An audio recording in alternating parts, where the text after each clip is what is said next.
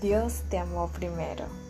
En esto consiste el amor, no en que nosotros hayamos amado a Dios, sino que Él nos amó y envió a su Hijo para que fuera ofrecido como sacrificio por el perdón de nuestros pecados.